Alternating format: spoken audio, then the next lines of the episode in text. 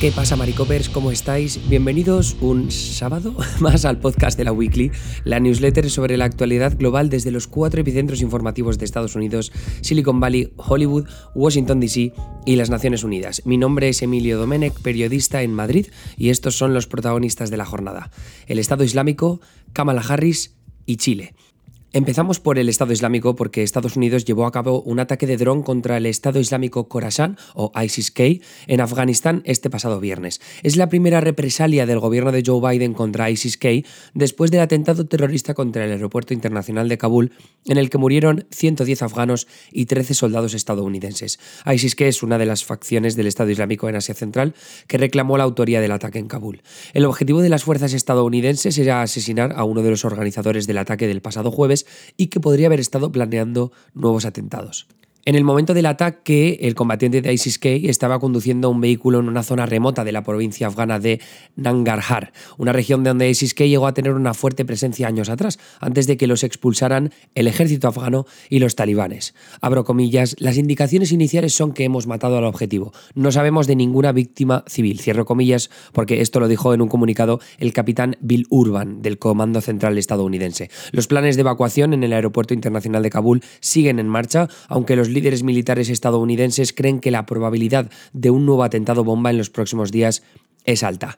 Pasamos a Vietnam, porque esta semana pasada la vicepresidenta de Estados Unidos, Kamala Harris, retrasó algunas horas su visita diplomática a Vietnam tras ser informada de un incidente anómalo de salud que afectó a diplomáticos estadounidenses en la capital vietnamita. La noticia trascendió porque el gobierno de Estados Unidos suele usar incidente anómalo de salud para referirse a los misteriosos ataques que sufren algunos diplomáticos estadounidenses y que han pasado a conocerse como el síndrome de La Habana. Los casos se detectaron por primera vez en Cuba y se desconoce su origen, pero provocan síntomas similares a los de las lesiones cerebrales. Harris finalmente llegó a Vietnam, desde donde abogó por aumentar la presión sobre Pekín para que renuncie a sus abusivas reivindicaciones en el mar de la China Meridional, un tema, por cierto, que queda pendiente de analizar más en profundidad en el futuro.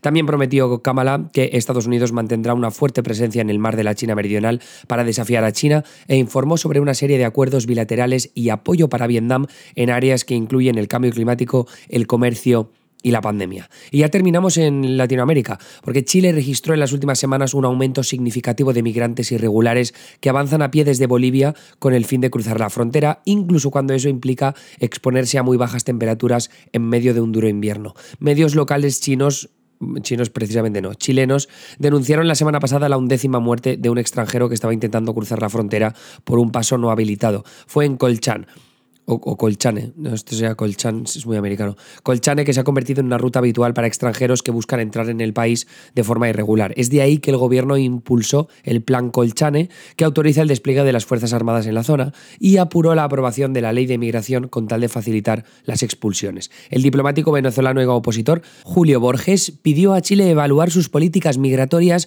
para evitar que los venezolanos caigan en manos de mafias organizadas en el trayecto entre las fronteras de Bolivia y ese país.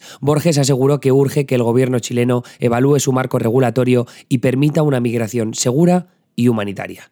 Y eso es todo por mi parte. Ya sabéis que como siempre tenéis enlaces para ampliar la información en la newsletter escrita. Si tenéis este podcast directamente en vuestra plataforma de escucha, ya sabéis que podéis ir a www.laweekly.com y ahí tener acceso de forma gratuita a esta edición de la newsletter.